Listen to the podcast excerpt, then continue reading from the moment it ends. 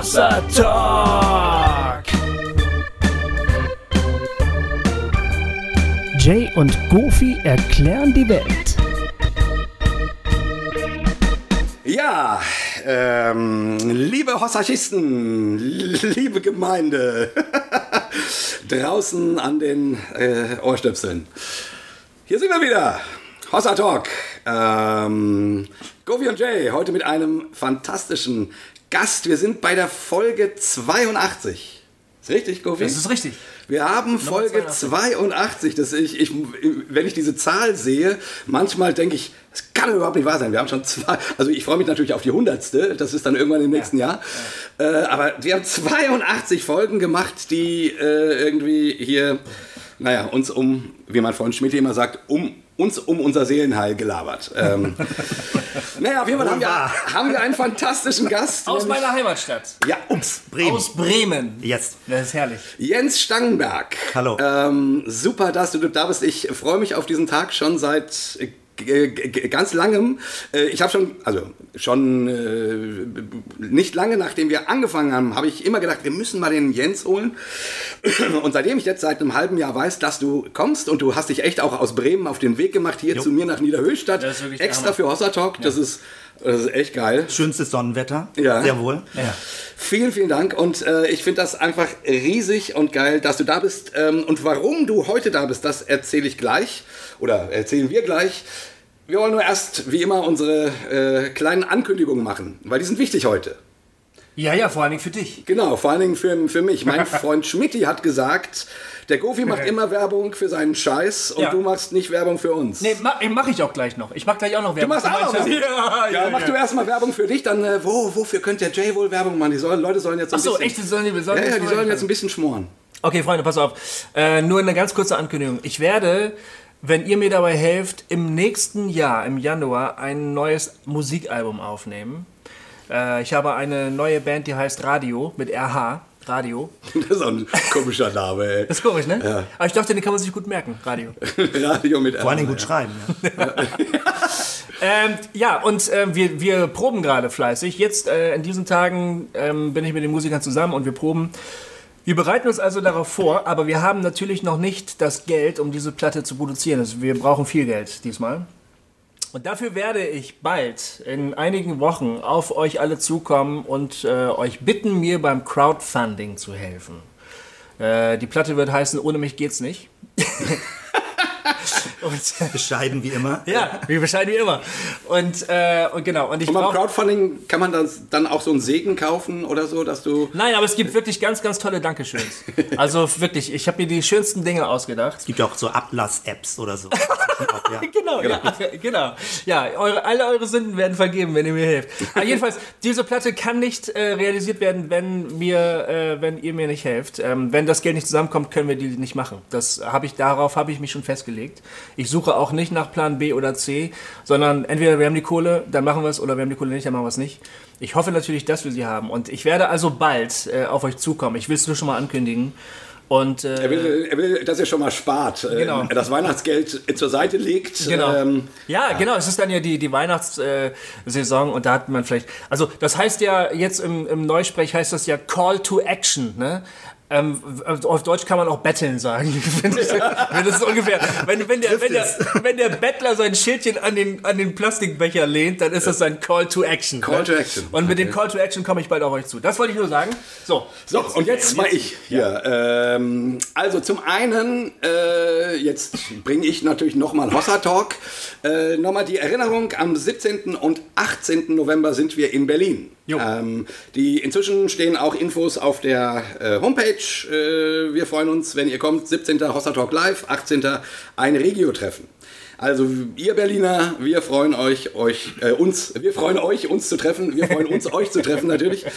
Und ähm, genau. Und jetzt, jetzt kommt meine Werbung. Endlich. Schmidti, hörst du's? Jetzt der Jay macht's. Ja. Also, Ihr wisst ja, ich bin ein Teil von Super 2. Super 2 wird dieses Jahr sage und schreibe 30 verdammte Jahre alt. Wir haben vor 30 Jahren angefangen mit Musik und Comedy und allem drum und dran. Süß, wie, Und wie, wie jung ihr damals wart. Un unglaublich, wenn du diese alten Bilder siehst, da flippst du aus. Ähm, und wir waren auch noch äh, sch schlanker und so, das war, Ja. das war schon schön. Viel mehr Haare. Auf dem Kopf. Aber wohl, kann mich auch noch erinnern. Ja. Aber wohl. Und ähm, natürlich wollen wir das dieses Jahr ordentlich feiern. Ähm, und deswegen haben wir ein Jubiläumskonzert am 25.11. in Weinheim. Das ist ja zumindest jetzt, jetzt einigermaßen zentral in Deutschland, also nicht perfekt zentral, aber einigermaßen. Ähm, wenn ihr Lust habt, da hinzukommen, also dann geht einfach auf unsere Homepage www.super2.de. Ich wollte gerade sagen super minus 2, weil Hossa minus, minus Talk. Ja. Ich, das, das gibt's gar nicht. Ich bin voll im Hossa-Modus. Nee, www.super2 in Buchstaben.de. Dort findet ihr die Möglichkeit, auch die Karten vorzubestellen und Infos und so weiter.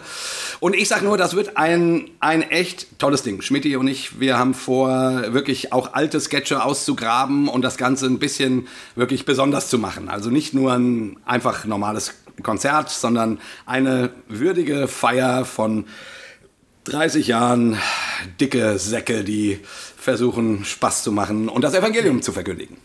Genau, so, Super 2. So. Ich habe jetzt auch mal, durfte jetzt auch mal. Schön, Jay. Dass du es endlich mal gemacht hast, finde ich gut. Ja. Ich habe dich auch sehr oft ermutigt. Ja. Und Jetzt hast du es endlich gemacht. jetzt habe ich es endlich gemacht. Ja.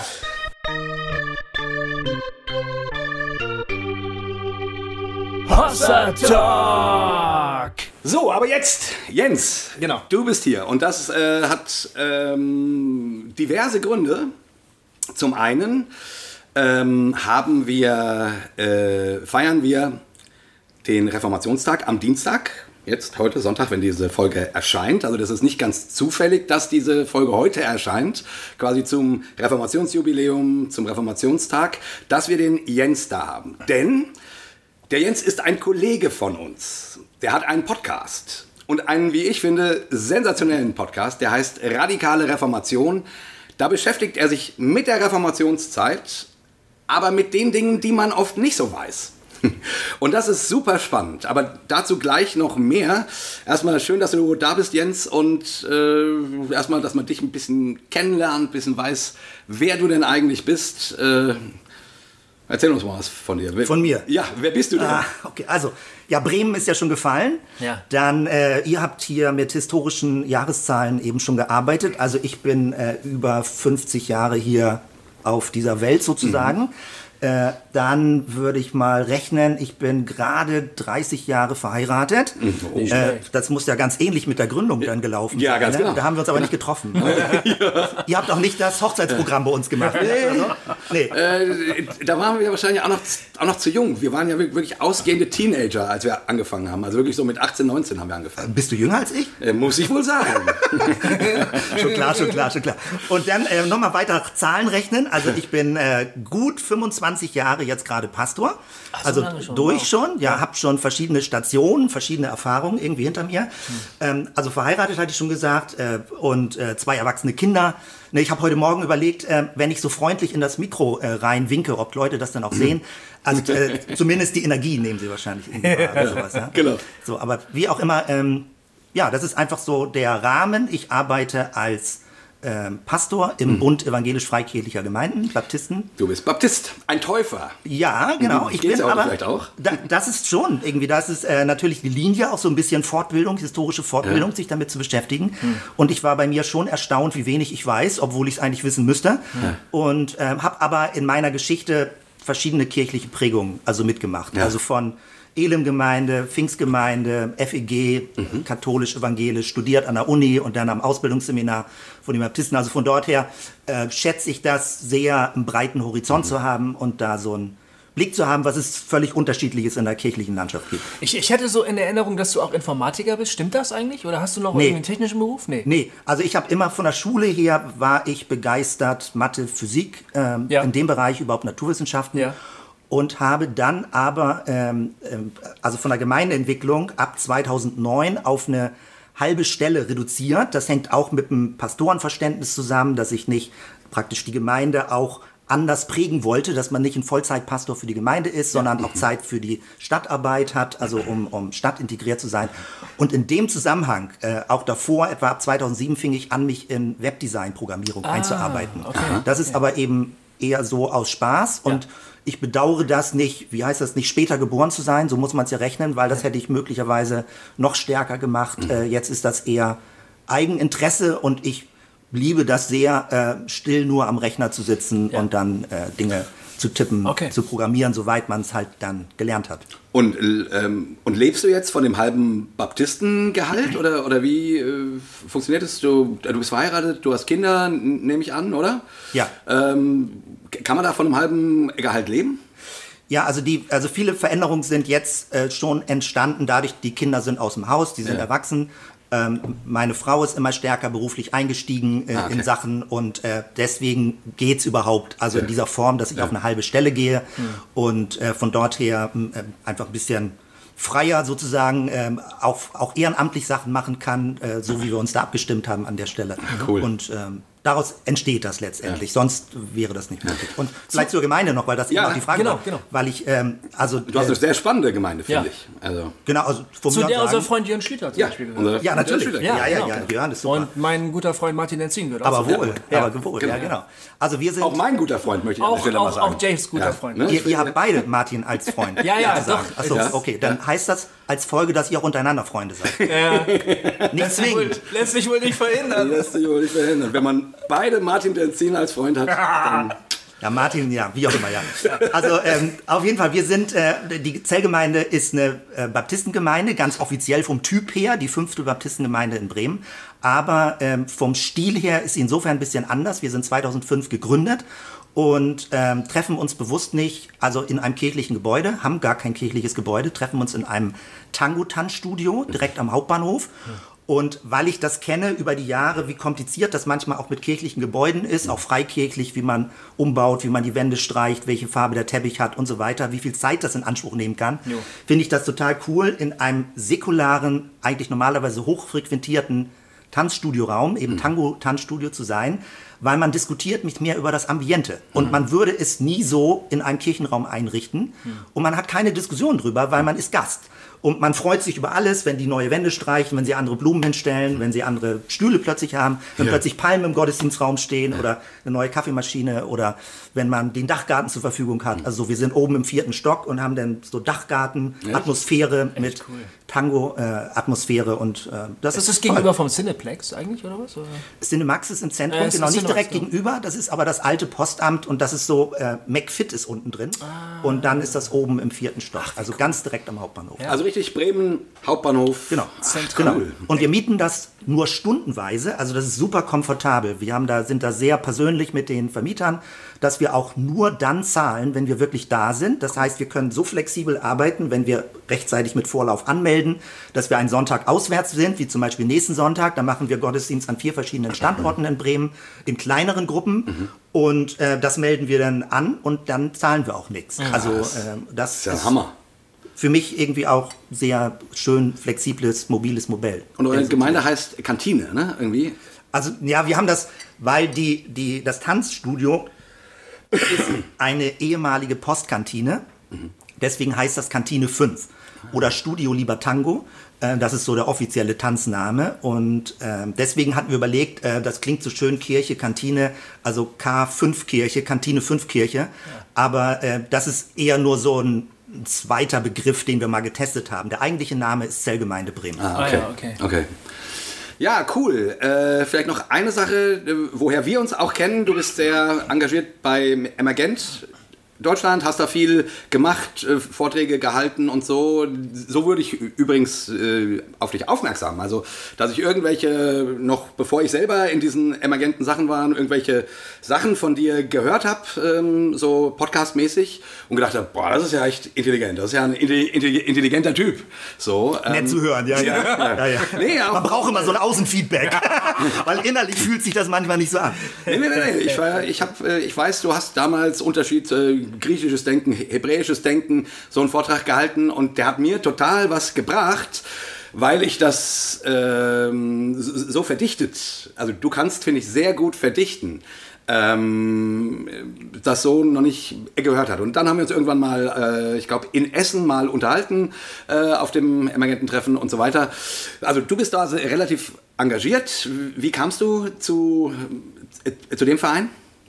Also das liegt ganz weit zurück. Ähm, damals war äh, Tobias Künkler, inzwischen ja Dr. Tobias mhm. Künkler, äh, mit bei uns in Bremen in der Zellgemeinde, ah. hat in Bremen seinen Doktor gemacht und hat mich praktisch mit reingeholt ah. in dieses Starter-Team. Okay. Das hängt mit Tobias zusammen. Ja. Und äh, da war ich ganz froh, weil ich hatte sonst nicht unbedingt diese Kontakte. Und mhm. dann gab es regelmäßig die Treffen in, in Kassel und so weiter, diese, äh, wie sich das alles formierte. Ja. Ich bin jetzt schon aber auch schon mehrere Jahre jetzt nicht mehr dabei, mhm. ist ja eine jüngere Generation auch noch stärker am Start und es ist ganz toll, wie auch da so ein Generationsumbruch ist, weil das, wenn ich nicht mehr dabei bin, das hängt auch ein bisschen damit zusammen, dass ich stärker in Bremen den Fokus habe, was Service ja. City, was so Sozialprojekte angeht, wo wir da angefangen haben, äh, ab 2011 was zu machen. Ja. Okay, cool. So, jetzt zu, jetzt deinem, zu deinem Podcast. Genau. Radikale Reformation. Wirklich, äh, ein sensationeller Podcast heute zum Erscheinen, ich glaube 38 Folgen, richtig? Aktuell sind 38, 38 Folgen. 38 Folgen, ja. das heißt, wenn das hier rauskommt, werden es 40 sein. Äh, ja. Ja? Ja. Oder ja, 40 sein, ja, genau. möglicherweise ja. sogar schon 41. Also ich gehe in die Schlussrunde gerade. Ja. ja. Genau. Zum Reformationstag. Erklär doch erstmal den Titel Radikale ja. Reformation. Ist das so ein Fanal? Lasst uns endlich radikal reformatorisch sein? Oder, oder was, was bezeichnet dieser Titel eigentlich? Also vielleicht, da muss ich ein bisschen, glaube ich, erzählen, äh, wie, wie es überhaupt dazu gekommen ist. Weil dieser, dieser Begriff ist sehr umstritten, also radikale Reformation. Ich habe ihn jetzt genommen, weil er so schöne, wie heißt das, äh, Alliteration, RR, so ungefähr radikale Reformation, klingt so ein bisschen rabiat. Ja. Äh, wusste selbst aber, als ich im Februar damit begonnen habe, äh, also war ich auch ein bisschen blauäugig und wusste gar nicht, wo ich überall reingerate, in welche Themengebiete. Also ursprünglich ist das ganze Ding so entstanden, dass ich äh, dachte, persönliche Fortbildung, dachte, Reformationsjahr muss ja auch mal ein bisschen dich selber ein bisschen klüger machen und so weiter. Mhm. Und dann aber auch Fortbildung für die Gemeinde. Und, ähm, und dann habe ich gesucht, wie nennt man das eigentlich, worum es geht. Also ich kannte Täuferbewegung und so weiter, aber ähm, und dann habe ich gefunden, also geschichtlich jetzt von den ganzen Wissenschaftsmaterialien, wie man über diesen Begriff diskutiert. Und es gibt einmal diese Begrifflichkeit radikale Reformation, es gibt die Begrifflichkeit linker Flügel der mhm. Reformation, es gibt auch eine Begrifflichkeit, sowas wie eine dritte Strömung in der Reformation. Und das hat mich neugierig gemacht mhm. und äh, da fing ich an, mich einzuarbeiten. Also radikal ist insofern, finde ich, ein bisschen irreführend, weil es klingt so rabiat. Also mhm. es ja. klingt so Radikalinski-mäßig, Leute wollen einfach nur einen drauf machen. Ja. Äh, aber es war eigentlich die Reformationszeit, muss man sicherlich historisch fairerweise oder, oder korrekterweise sagen, war an vielen Stellen radikal. Martin Luther war auch radikal. Ja, ja also Huldrych Zwingli in Zürich war auch radikal. Ja. Aber jeder war auf seine Art radikal. Und die Frage ist immer, in Bezug auf was sind Leute radikal? Und ja. trotzdem ist praktisch im Gesamtspektrum der Reformation ist ein gewisser Flügel oder eine gewisse Summe von Einzelbewegungen ähm, unter dieser Überschrift radikale Reformation verbucht worden. Okay. Ja. Und ich meine, ähm, so, wir wissen ja alle irgendwie aus dem äh, Religionsunterricht, äh, kennen wir mindestens Martin Luther und den Namen Zwingli haben die meisten frommen Menschen äh, in Freikirchen auch schon mal gehört. Ähm, und wir wissen dann, okay, Damals gab es auch irgendwelche Schwärmer- und Täuferbewegungen. Es gab das berühmte Münsterreich. Dann gab es Thomas Münzer. Ich habe die immer zusammengeschmissen. Über deinen genau. Podcast habe ich jetzt gelernt, dass das zwei völlig verschiedene, ähm, ähm, also zwar mit ähnlichen Anliegen zum Teil, aber doch äh, auch, auch zeitlich unterschiedlich, ähm, äh, unterschiedliche zu verordnende äh, Bewegungen waren.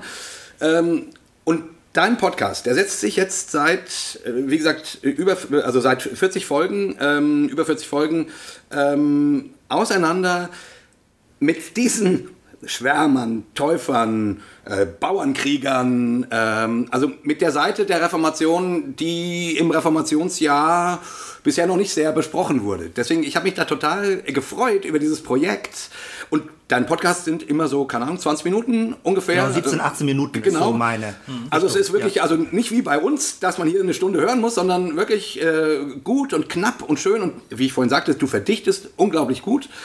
Und man kriegt, man wird so reingenommen in diese Zeit und eben in diese Nebenströme. Und jetzt, also, okay, du bist Baptist. Da ist eine Affinität zu den Täufern und so weiter da.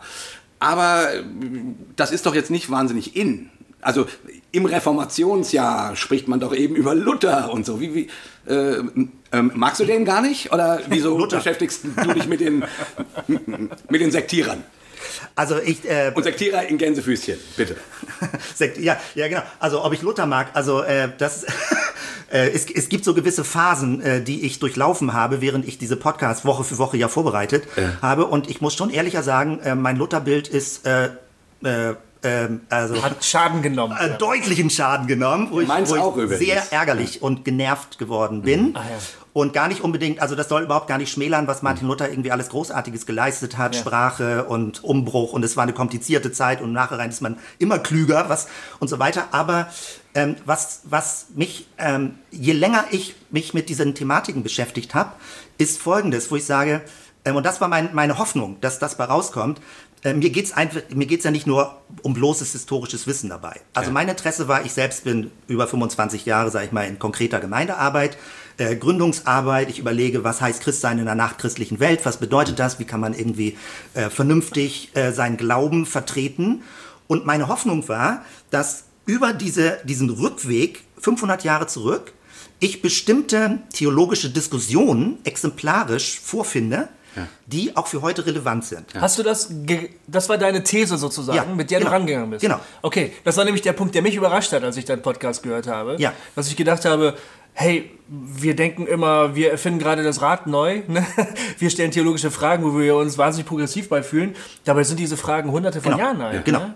Und das ist, das ist zum Beispiel, also das war meine, meine Hoffnung, meine These, Ja. genau so. Ja. Und ich habe, so, als ich so, so erste Bücher anfing, ich hatte ein Buch in die Hand bekommen, wo 21 Skizzen von Personen waren, biografische Mhm. Skizzen so ungefähr aus diesem radikaleren Flügel, so heißt das Buch auch Radikale Reformation.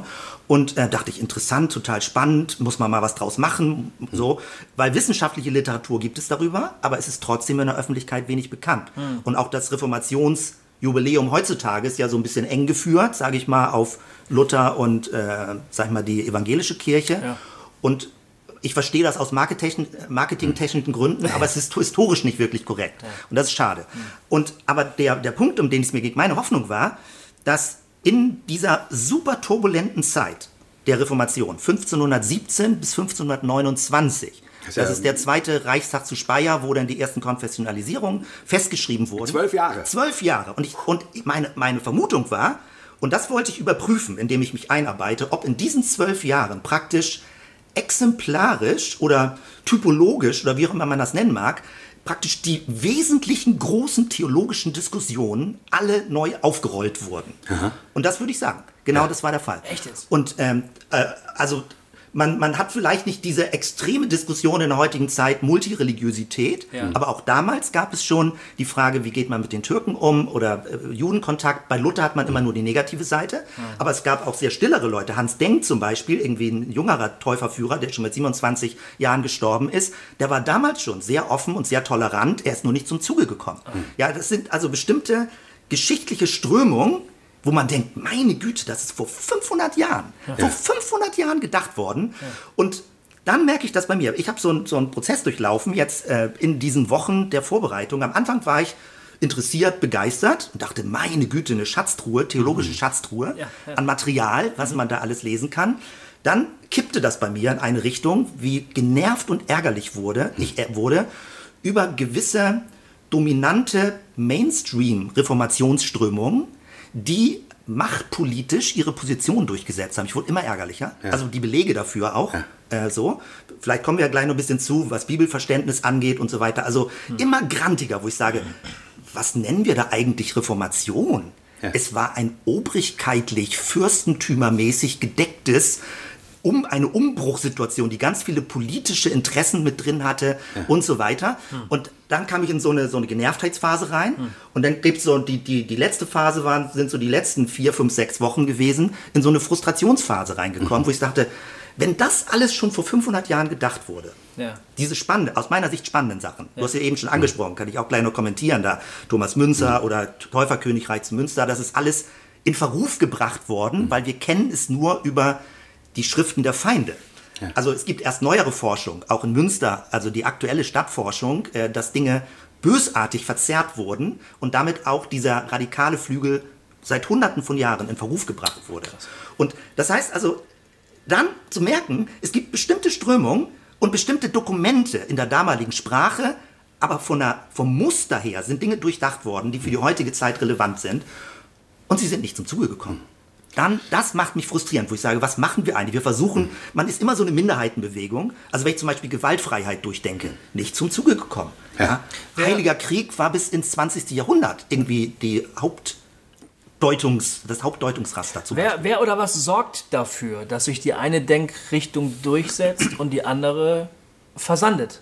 Woran liegt das? Kannst du das benennen? Irgendwie gibt es dafür kann, kann, kann, man das auf den Punkt bringen oder sind das immer sehr konkrete unterschiedliche Gründe, warum sich das eine durchsetzt und das andere nicht? Also ja, das ist für mich, glaube ich, eine offene Frage, die mich äh, äh, immer weiter beschäftigen wird. Also die, das, was mich zunächst einmal frustriert, ist, dass sich nicht automatisch das Gute durchsetzt. Ja. Äh, das finde ich ärgerlich. Da, das und, ging mir genauso. Und auch nicht die Wahrheit oder was auch immer das ist, setzt sich durch. Also das Sinnvolle, ja. das Gute, das Stimmige setzt sich nicht durch, ja. sondern das Laute setzt sich ja. durch. Das und das Mächtige setzt sich durch. Das Mächtige. Das, das ist so witzig, weil äh, deine Phasen äh, habe ich ehrlich gesagt, glaube ich, ganz ähnlich mitvollzogen. Also am Anfang totale Faszination, was es da für lauter Denker und für Richtungen gibt. Du sprichst dann über die Spiritualisten, über die Nicht-Trinitarier, genau. ähm, ähm, ähm Sachen äh, und, und die kriegen plötzlich ein Gesicht, also Begriffe, die ich mal gehört hatte und wo ich dann, dann dachte, boah, die denken ja zum, zum Teil voll interessante Sachen. Ja, ja. So, und da dachte ich, Boah, und das quasi vor 500 Jahren, also äh, sehr inspiriert, alles wow, wow, wow. So. Und dann genau deine äh, Ding, dass ich dann irgendwie auch, ähm, obwohl das bei deinem Podcast gar nicht, also ich, ich finde, du machst das. Ich bemühe mich ja. Du lässt das nicht durchscheinen. Nee, positiv und sachlich zu bleiben. Du, du bleibst sehr sachlich. Also ich habe jetzt da gar keinen äh, Ärger oder, oder, oder später Frust rausgehört. Aber mir ging das auch so, dass ich dachte, boah, und dann gab es dieses Dekret und dann gab es dieses. Und, und dann dachte ich irgendwie noch, was ja Wahnsinn. Ähm, und, die, und diese armen Leute, die die Freiheitsluft geschnuppert haben, wurden dann verfolgt. Für nix. Also wirklich, gut, okay, Bauernaufstände kann man drüber reden, aber, aber diese... Auch die sind gar nicht so schlimm gewesen, wie ja, behauptet wird. Ja, genau, ja, ja. aber auch die, auch die Stäbler, die, die, die, genau. die friedensliebenden Täufer wurden ver, verfolgt für nix. Ja. Äh, und da wurde ich auch immer saurer. Und, ich, und wo ich am Anfang und eigentlich auch immer noch, noch denke, so viel Interessantes und Gutes für unsere Zeit heute. Weil das fand ich so spannend, was damals gedacht wurde, äh, spielt sich heute in unserer Auseinandersetzung, ne, die wir jetzt hier meinetwegen als auf der Hossa-Seite erleben, dass wir uns an, an, an, an theologischen Fragen ab, abarbeiten oder so, ähm, mit Frömmigkeiten abarbeiten. Äh, also das kommt heute wieder und das ist heute wieder sehr relevant, weil wir einfach in einer nachchristlichen Ära leben, in einer postreligiösen, in einer multireligiösen äh, Ära leben und wir uns natürlich alle fragen, Thorsten Dietz hat das mal bei uns äh, so genannt, die Umformungskrise der Kirche. Da stecken wir mittendrin, so wie damals eben. Mhm. Da stecken wir mittendrin in der Umformungskrise der Kirche und wir wissen noch nicht, wo es als Gesamtkirche mit all ihren Ausprägungen hingeht. So. Und deswegen finde ich das als Modell super spannend und würde halt natürlich ungern im Frust hängen bleiben. Ja, genau. Ich hoffe, es kommt auch noch eine vierte Phase, ja. wo ich wieder konstruktiver und, und hoffnungsvoller gucke. Ja. Äh, aber aber im, im, Moment gibt es, es gibt einfach so, so Beobachtungen, wo man denkt, das glaube ich einfach nicht. Also äh, du hattest äh, hier gerade nachgefragt, äh, wo kann man das festmachen, ja. etwas. Ne? Es gibt einen ausführlichen Artikel darüber. Es gibt ja ähm, Michel Foucault, ja. ähm, der, der sowas wie Diskursanalyse und Gewaltdynamiken in Gesprächen auch analysiert. Man kann zum Beispiel, es gibt Gesprächsprotokolle von Huldrych Zwingli in Zürich und den ersten Täufern. 1525, Konrad Grebel, äh, Balthasar, nicht Balthasar Hubmeier, sondern dann äh, Felix Manz, der erste Märtyrer und so weiter, die wurden vorgeladen vor dem Züricher Stadtrat.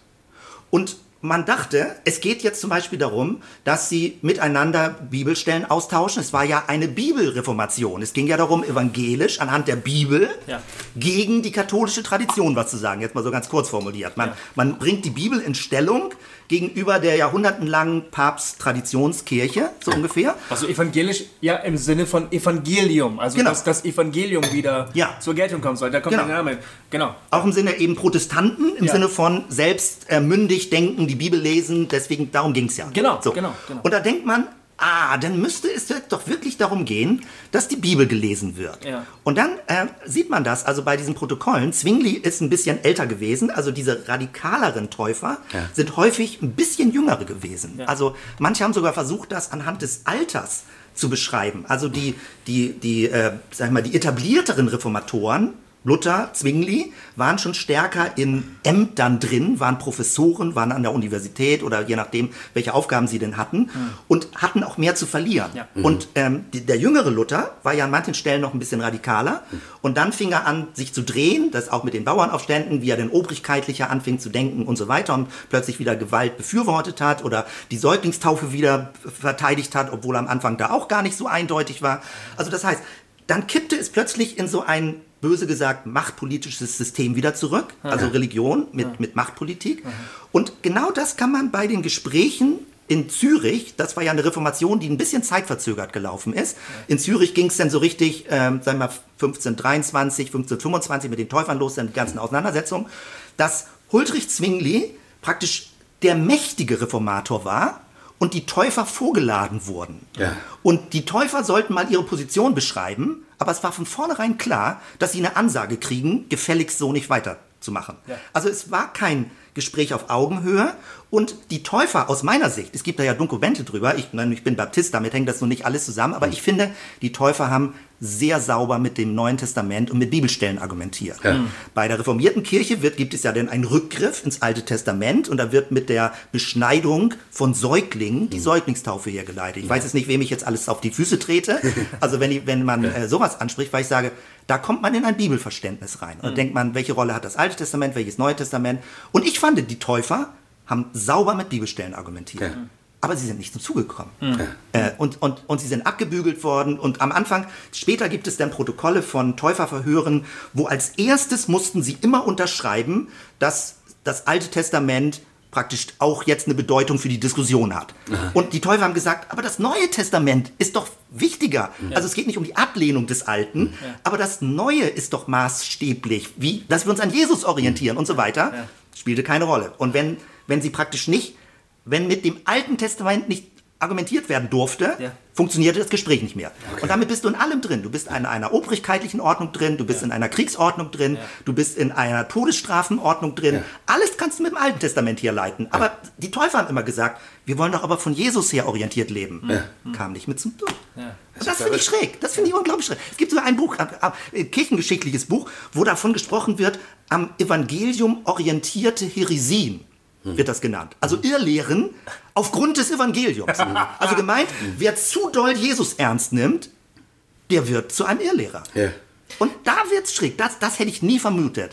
Also Das wie heißt, die- die- brutal dieser Bibelkampf gewesen ist. Die Frage nach der Deutungshoheit ist immer eine Machtfrage. ja, unbedingt. Und wer die Deutungshoheit in Frage stellt, stellt im Prinzip auch Macht in Frage. Ja. Oder?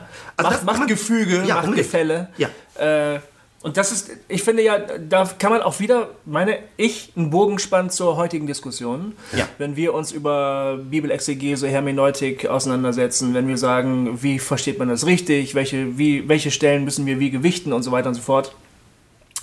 Es wird dann immer, äh, das Entsetzen ist groß, wenn du, wenn du äh, scheinbar festgefügte Dogmen hinterfragst oder orthodoxe Lehre hinterfragst.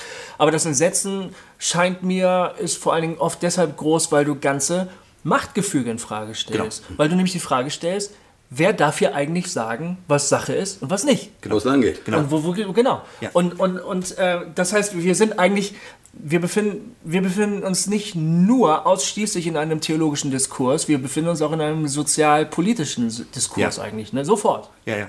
Und das macht die ganze Sache dann auch Ja. so. Und das, ja. Und das ist, natürlich ist das hochaktuell. Also ich meine, wie wir je nachdem drauf kommen, denn beim Thema äh, Homosexualität. Ja. Natürlich stecken da machtpolitische Fragen hinter.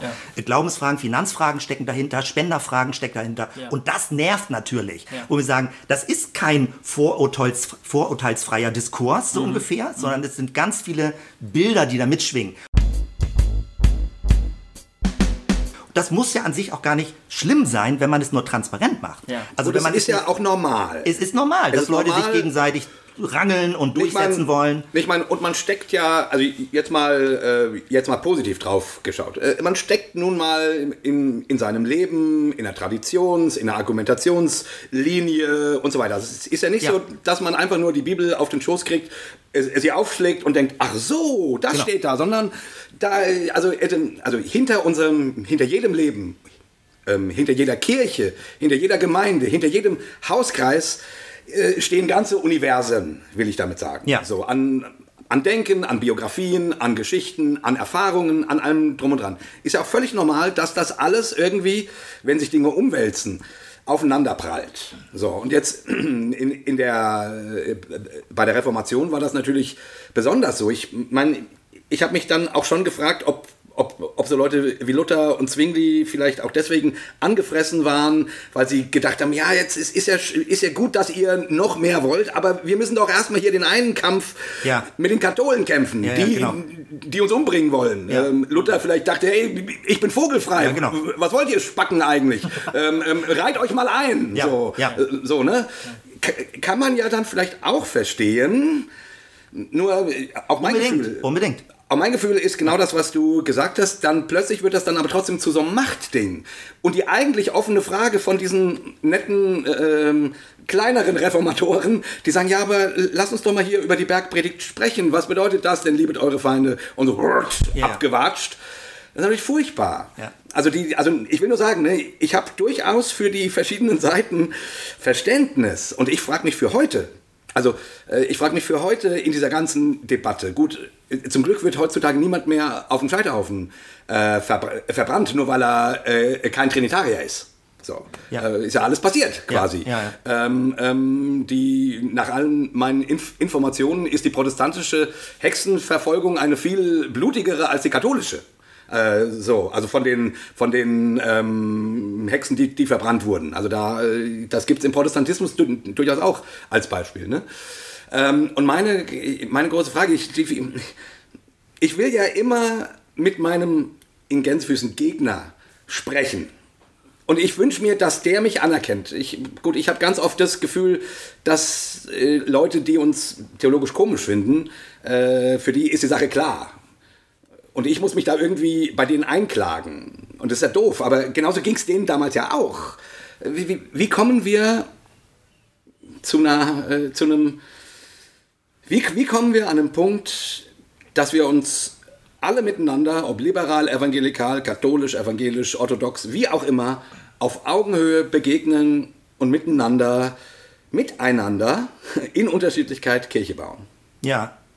Also ich glaube, ich meine, äh, äh, so habe ich ja auch noch den letzten Podcast, da darf ich ja Bezug Mhm. drauf nehmen, sozusagen, ja. noch gut in Erinnerung. Also der Versuch da integrativ zu denken oder mit Genau. verschiedenen Aspekten, da bin ich auch voll dabei und äh, für die heutige Zeit, keiner hat richtig Nerv drauf aus Streit zwischen Kirchen. Also ist doch klar. In Bremen bin ich auch in der ACK dabei und wir schätzen die unterschiedlichen Traditionen und Respekt voreinander. Da bin ich irgendwie voll dabei. Also man muss da nicht künstlich irgendwie jetzt immer nur den Querulanten geben oder sowas. Ja. Und trotzdem würde ich sagen, äh, es ist gut, dieses historische Gedächtnis nicht zu verlieren, ähm, welche Baustellen es damals alle gab und das auch nicht zu schön zu malen alles, weil ich finde, also ich schätze auch äh, und ich glaube, es ist konstruktiv, wenn man auch mit unterschiedlichen Positionen auch weiter ringt. Also wenn man nicht zu viel harmonisiert oder integriert, sondern dass man auch sagt, wir, wir wollen einen Diskurs, wir wollen Ja, eine unbedingt. konstruktive Nummer ähm, mit gegenseitigem Respekt, ohne dass es so eine Vernichtung wird, so ein Genau. Vernichtungskrieg wird, Genau. ähm, der ja damals ähm, ein Stück weit auch gelaufen ist. Das war zum Beispiel für mich auch eine Sache. Ich bin voll für Querulantentum, nur Ja. mal nebenbei gesagt. Also, äh, auch wenn das jetzt, jetzt, jetzt eben klang, als will ich Ei, Ei, Ja, Ei ja, machen, ja, gar nicht.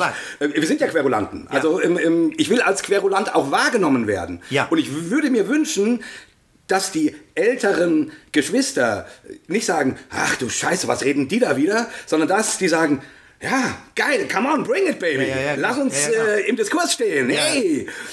Also, ne, ich, ich, was haben wir denn zu verlieren? Bin ich voll dabei.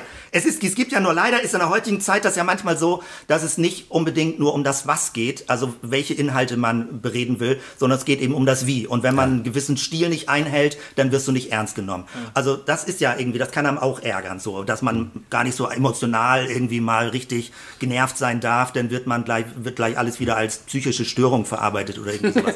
also, dass man irgendwie auch, auch miteinander irgendwie ringen kann und irgendwie kämpfen kann. Ne? Und ähm, also die, was schon, finde ich, eben erschreckend ist, sind zum Teil historisch offene Wunden auch noch, also bis hin die Confessio Augustana 1530, wo immer noch das alles sehr kritisch, sage ich mal, auch verdammt wurde, gewisse Strömungen, die Täuferströmung und was bis heute noch eine gewisse Gültigkeit hat. Und dieser, dieser Reichstag zu Speyer zum Beispiel, das war mir vorher auch nicht so klar, dass als die, sagen wir mal, die, die großen konfessionellen Kriege so langsam weniger wurden und man sich an einen Tisch setzte, um miteinander zu reden, sagen wir jetzt, wir, haben eine Spaltung der Kirche, wir müssen haben unterschiedliche Bekenntnisse, es wird kein Zusammenkommen mehr geben, so ungefähr bei allen Versuchen, die Leute probiert haben. Und das ist dann wieder so, so, so seltsam, was gelaufen ist. Die großen Strömungen, katholisch, reformiert, lutherisch, saßen an einem Tisch zusammen und sind sich miteinander grob einig geworden. Und wo sie sich auch darüber einig wurden, war, die Täufer sind das Problem. Sie sind praktisch sich einig geworden, auch über den gemeinsamen Feind. Und ab dem Punkt an gab es ein landesweites Gesetz zur Täuferverfolgung. Äh, Also so zwölf ein- Jahre, also ein offizielles. Du bist, die, die Täufer waren praktisch Staatsfeinde. Ja. Sie wurden, das muss man sich dramatischer ja vorstellen. Also wenn wir zum Beispiel heute über Taufe reden, Säuglingstaufe, Erwachsenentaufe, ist es sowieso eine, oder Glaubenstaufe, würde ich lieber sagen, dann ist das eher so, okay, das kann man so oder so sehen und sag mal, wie du es persönlich empfindest. Damals aber, die Verweigerung, Kinder zu taufen, äh, war eine, eine Konfrontation mit dem staatspolitischen Kirchensystem. Es war, du, du bist zum Staatsfeind geworden.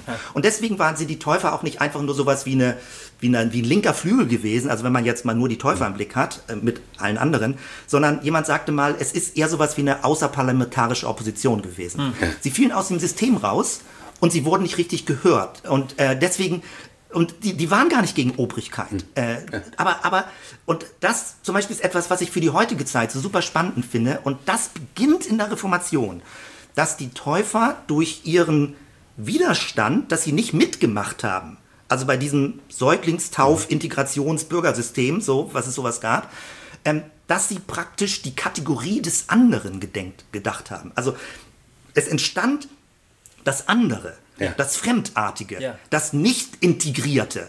Ja. Das ist spannend. Ist, und Die man hat- Parallelgesellschaft vielleicht. oder? ja, ja, so, würde es, so wäre es schon fast ähm, ein Vorwurf, so ungefähr.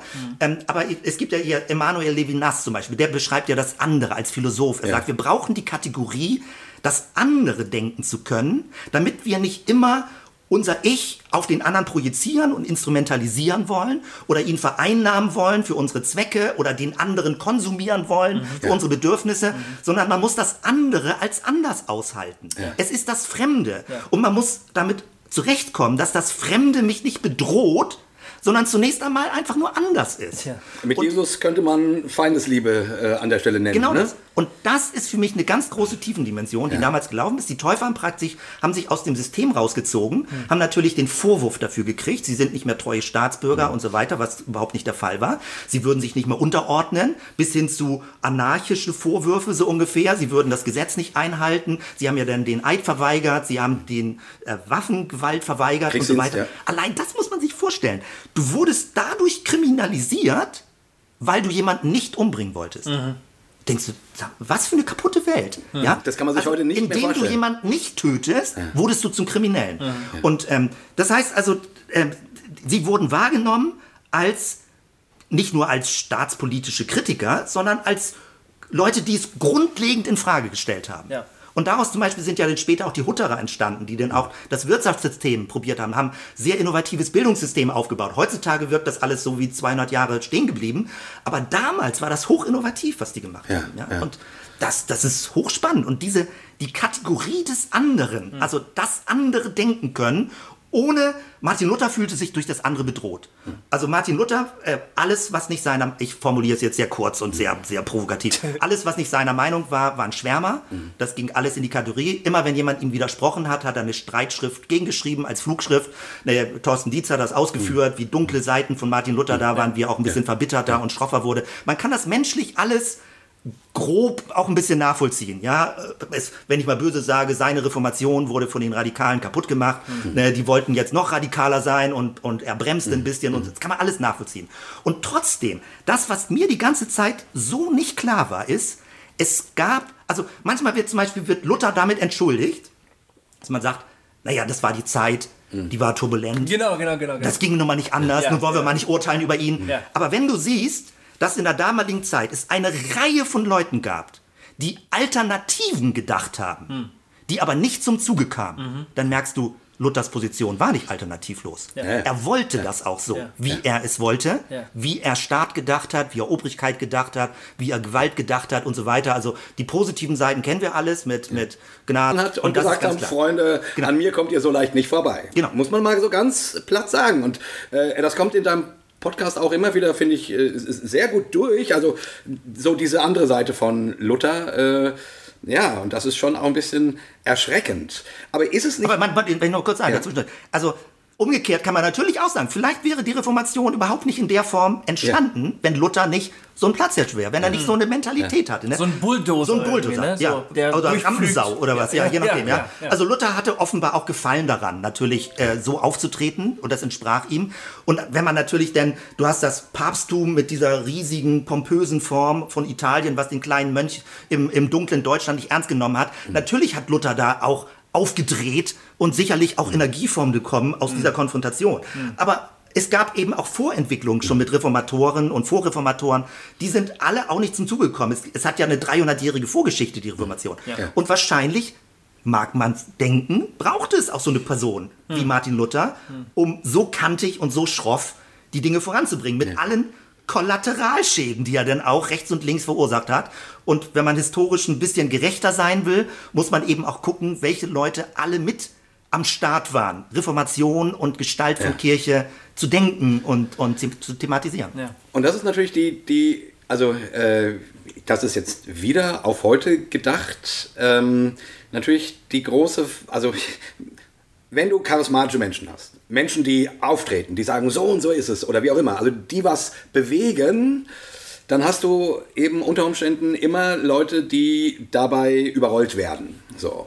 Und ähm, deswegen finde ich auch deinen Podcast so wertvoll, weil er diese Mechanismen so greifbar macht und so, und so aufzeigt. Und zumindest wenn wir als postchristliche Christengemeinschaft ähm, äh, von dieser Zeit, die ja, wie gesagt, auf eine andere Weise turbulent, aber theologisch, wie gesagt, finde ich, glaube ich, äh, also ähnliche Turbulenzen abbildet, wie wir sie heute haben. Ähm, ähm, wenn wir davon lernen könnten, äh, die, die unterschiedlichen Stimmen wahrzunehmen und die Ellenbogen einzufahren und miteinander äh, eben nach, nach der neuen Gestalt von Kirche zu suchen. Also du, du, der Titel deiner, deines Podcasts heißt ja äh, radikale Reformation, ähm, Kirche neu gedacht. Genau, die Gestalt von Die Gestalt von Kirche neu gedacht. Genau. So, es ist immer, ich äh, singe die Melodie immer mit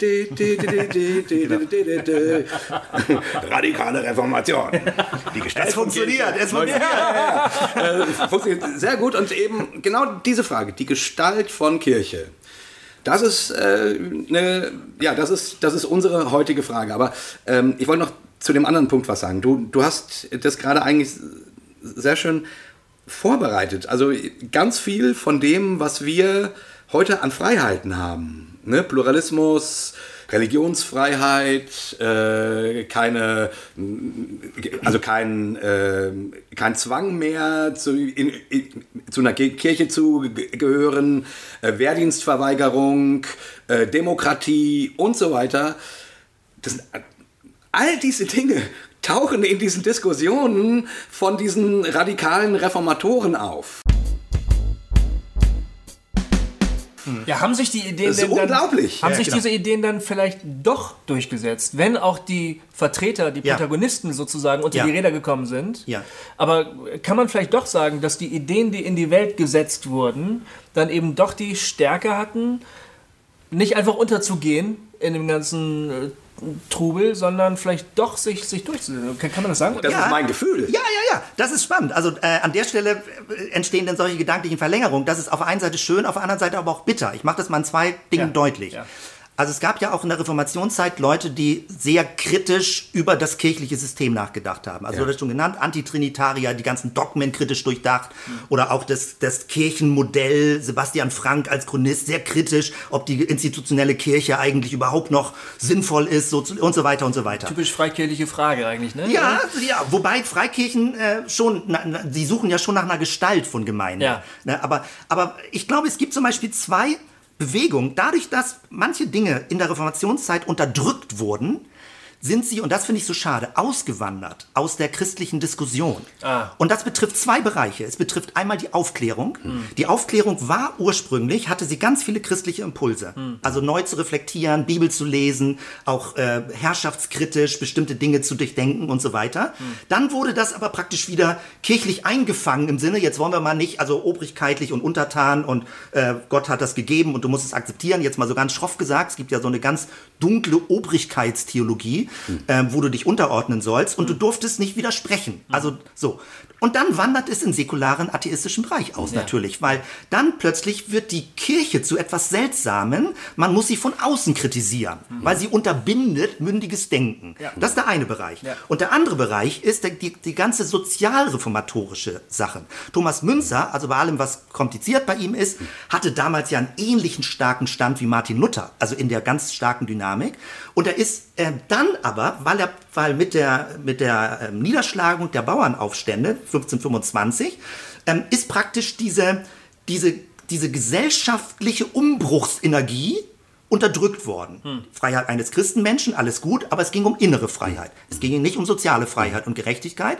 Bei den Täufern war es dann eher Gewissensfreiheit. Martin Luther hat Gewissensfreiheit für sich beansprucht, aber anderen nicht zugestanden. Das ist ja das Problem dann wieder. Ja, da sind wir wieder beim anderen. Aber das heißt, das Ding mit, ähm, dass diese, diese sozialreformerische Energie, die Gesellschaft auch zu verändern, die Ungerechtigkeit bei den Bauern, die Unterdrückung, die Ausbeutung zu verändern, ist kirchlich unterdrückt worden.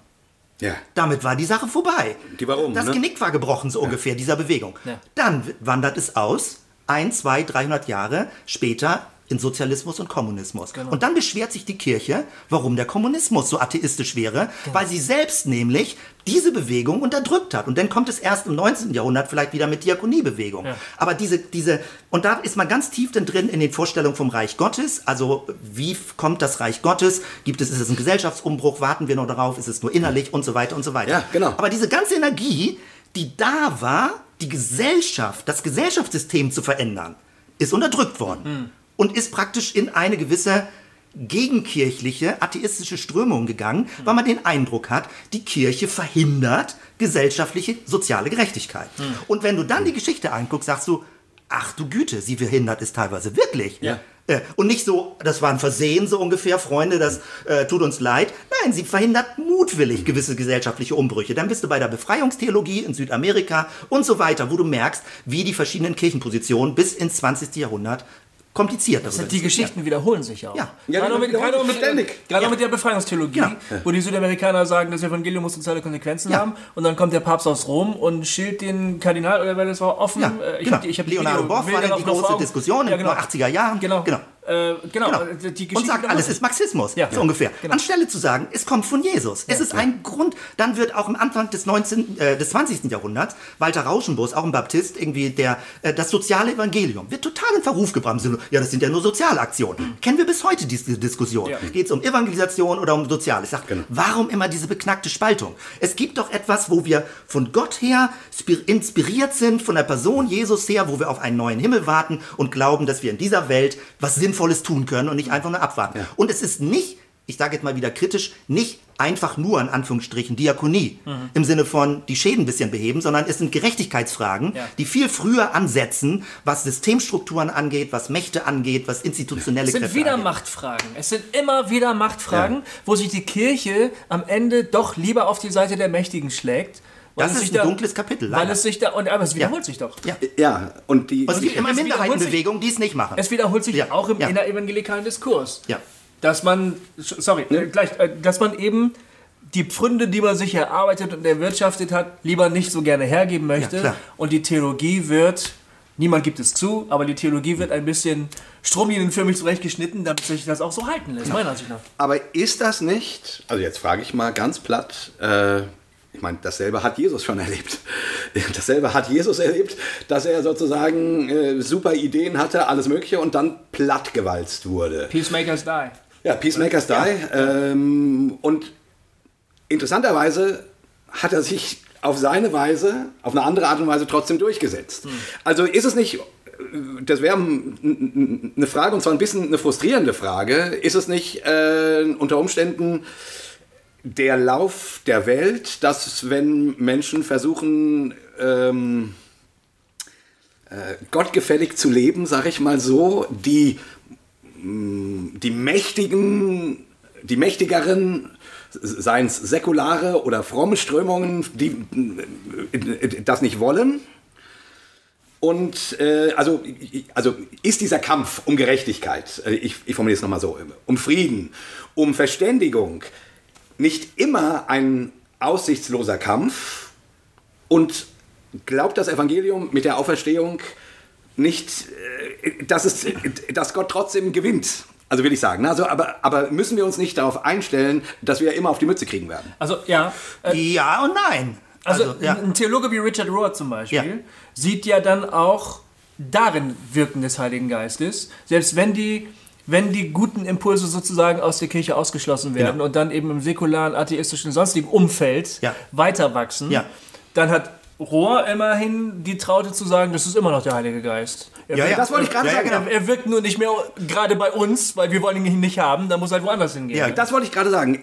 In meiner großen äh, quasi Zweifelphase, wo ich mich gefragt habe, ob ich nicht Atheist werden soll, da äh, bin ich genau an diesen Fragen, die haben mir so zugesetzt, dass ich mir die, keine Ahnung, soziale Geschichte der letzten 200 Jahre oder 300 Jahre äh, angeguckt habe. Also das, was wirklich was umgewälzt hat, Frauenbewegung und, äh, äh, und so weiter und so fort.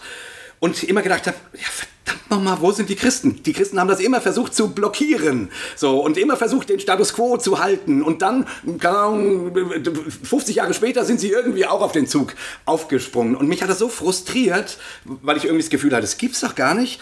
Die Christen ähm, also sind nicht zu denen, also gehören zumindest in den, in den letzten 200, 300 Jahren nicht zu den Leuten, die Gerechtigkeit im großen Stil gefördert haben. Ja. So, und das hat mich so frustriert. Und irgendwann äh, habe ich dann gelesen, dass Jesus sagt, äh, wenn die Kinder nicht äh, Gott anbeten, dann müssen es halt die Steine machen.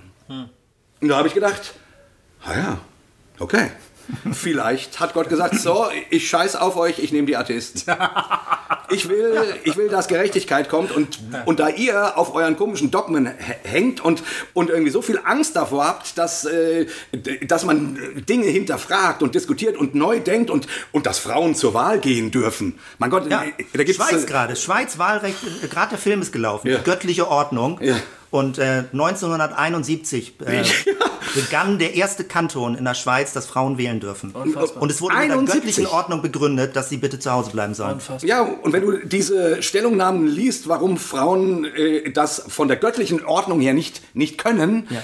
da flippst du aus. Ja. So, also vielleicht hat Gott die Steine genommen. So, das war dann mein, meine Hilfe, um nicht völlig zu verzweifeln. Weil ich genau dieses Problem auch habe, dass die Kirche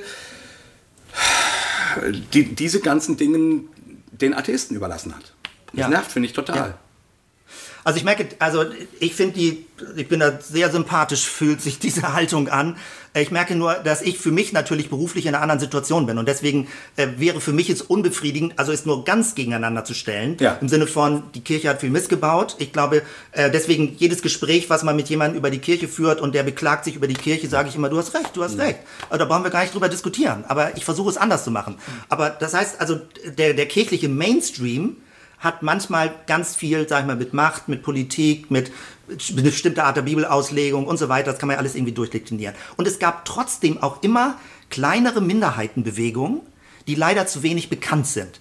Und äh, bis hin zum Beispiel jetzt auch, was die mennonitische Bewegung mit allen Schattenseiten da drin, also Friedenskirchen, Mhm. Friedensethik, Friedenstheologie, großartig, gewaltfreier Widerstand ist aber eine Minderheitenposition. Mhm. Ja, damit äh, kann man, also Luther hat damals ja noch gesagt, mit der Bergpredigt kann man nicht Politik machen, Mhm. so ungefähr. Eine riesige Weichenstellung, wo er gesagt hat, naja, Jesus, da könnt ihr ein bisschen eure Sünden dran erkennen, ich formuliere sehr flapsig, so ungefähr, aber das hat nichts mit gesellschaftspolitischem Leben zu tun. So. Und es gab Leute, die es ernst genommen haben und das ist spannend. ich glaube, das, also das ist meine Hoffnung, dass ich da mich besser wieder positionieren und lokalisieren kann, weil ich möchte ja mit einer Gemeinde arbeiten. Ja. Ich möchte ja gemeindliche Arbeit machen. Ich möchte nicht frustriert, sag mal, alles, was mit institutioneller Kirche zu tun hat, dem Rücken kehren. Ich möchte ja auch sehen, wie viel Positives von Leuten läuft, so ungefähr, und auch versucht wird. Und trotzdem ist es bei diesem Podcast jetzt nochmal für mich erschreckend gewesen, dass es nicht nur ein Gefühl ist, dass die Kirche an manchen Stellen seltsam sich verhalten hat, sondern dass du es historisch massenweise belegen kannst. Es ist also bis hin zu diesem dunkelsten Kapitel, dann Nazireich mit den deutschen Christen und wo die kleine bekennende Kirche so ungefähr dagegen gehalten hat. Das sind etwa die Zahlenverhältnisse. Manchmal der Mainstream hat, sucht den Kontakt zu den Mächtigen und wie das Christentum im christlichen Abendland gehalten wird und so weiter. Und ähm, Kulturprotestantismus auch in diesem Sinne, wir wollen jetzt alle christianisieren und der Kol die Kolonialisierung kommt da rein, wir wollen die ganze Welt beglücken. Also so, da, die ganzen Dynamiken sind da drin, alles machtpolitische Fragen natürlich, dann wirtschaftspolitische Fragen, die da drin stecken. Und wenn du dann im Nachhinein das Gefühl hast, die Theologie wird künstlich dem angepasst, damit sie diesem ta- staatspolitischen Interesse dient.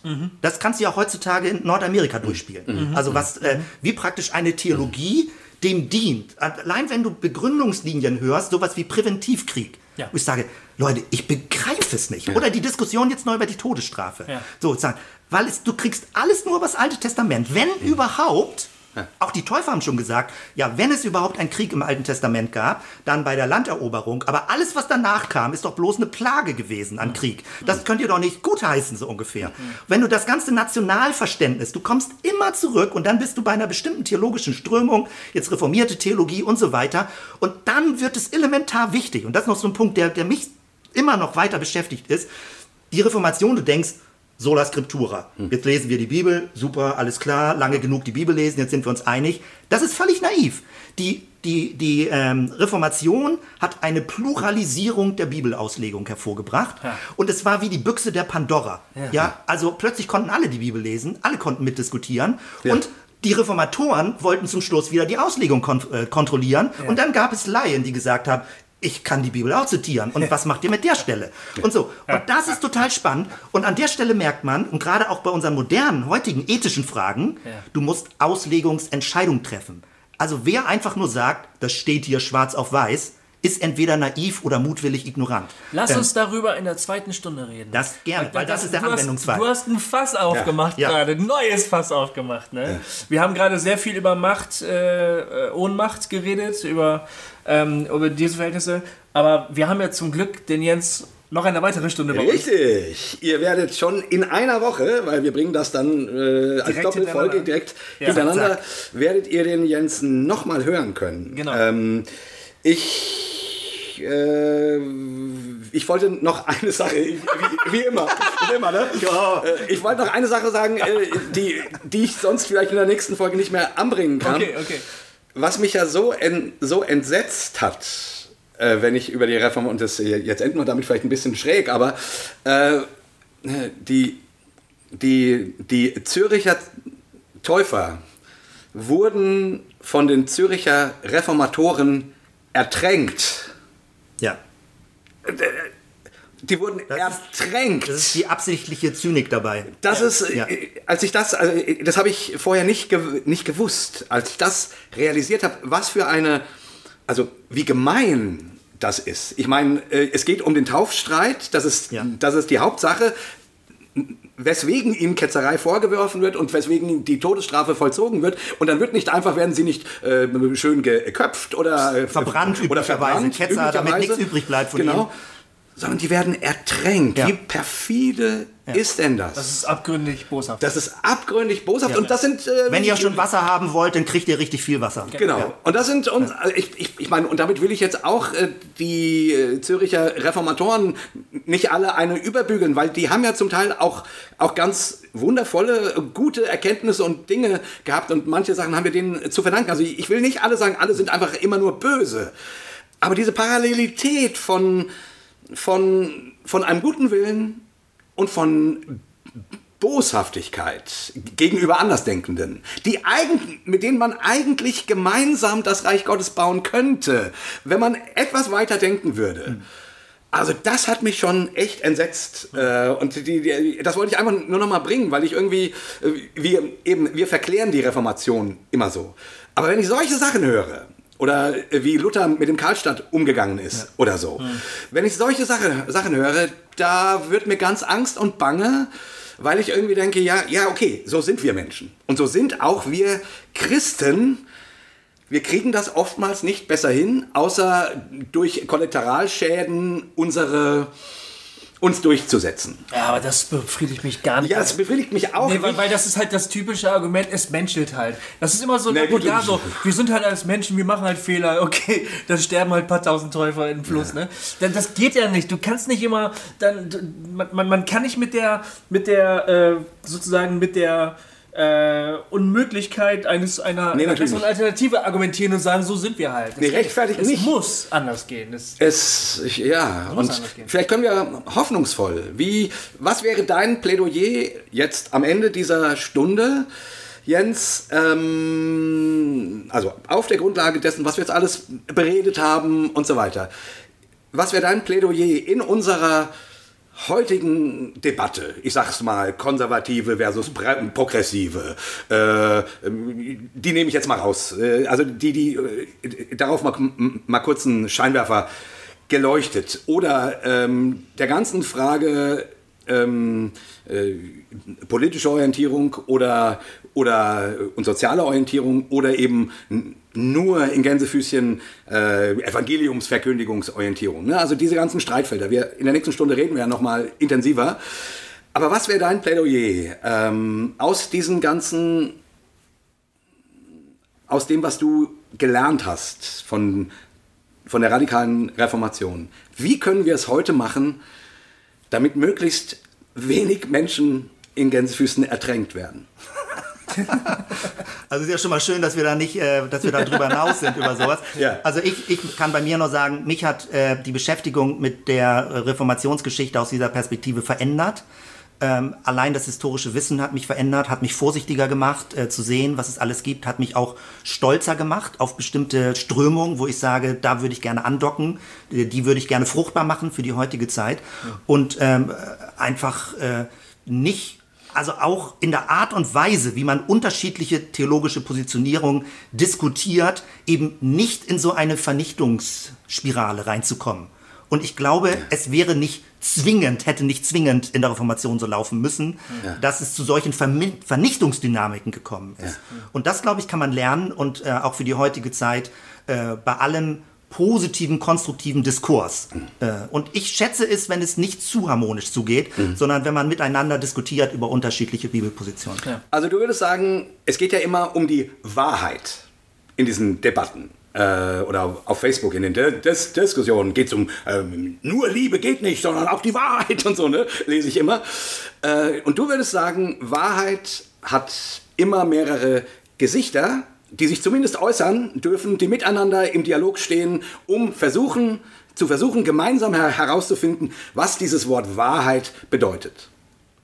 Ähm, muss ich jetzt Ja oder Nein sagen? Weiß ich Auf jeden Fall, Wahrheit ist keine Substanz, die ich besitzen kann.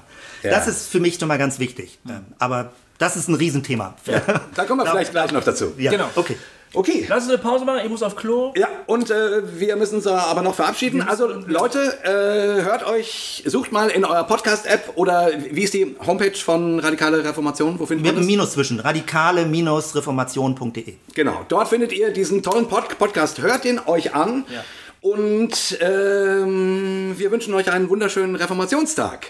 Nach dieser äh, etwas ausufernden Debatte, wo nicht nur glückliche Gefühle zur Reformation gehegt wurden, aber so soll das sein. Aber die Sonne scheint noch. Die, die Sonne scheint. Ja, und ich, ich finde, also nehmt euch äh, jetzt, ich will das einfach noch einmal ganz deutlich mal sagen, n- nehmt euch vielleicht äh, diese Zeit, euch mal diese 40 Folgen anzuhören in den nächsten bis zum Ende des Jahres oder so oder wie auch immer.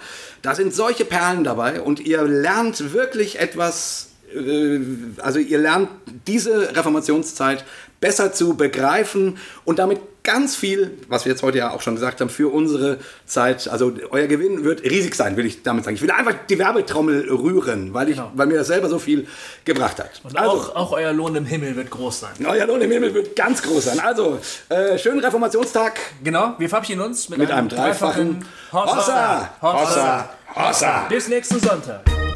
Also genau, nächsten Sonntag. bringen wir? Haben noch gar nicht gesagt, worum es geht.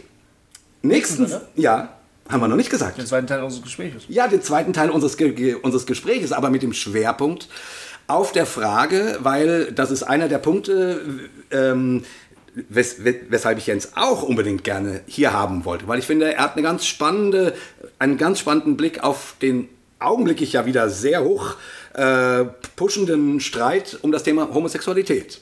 Äh, und wir wollen in der zweiten Stunde auf Grundlage dessen, was wir jetzt alles hier schon geredet haben, weil ähm, über das Thema Homosexualität mit ihm sprechen.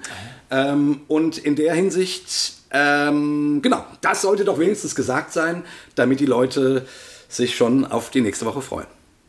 Also, genau, Fresse Jay.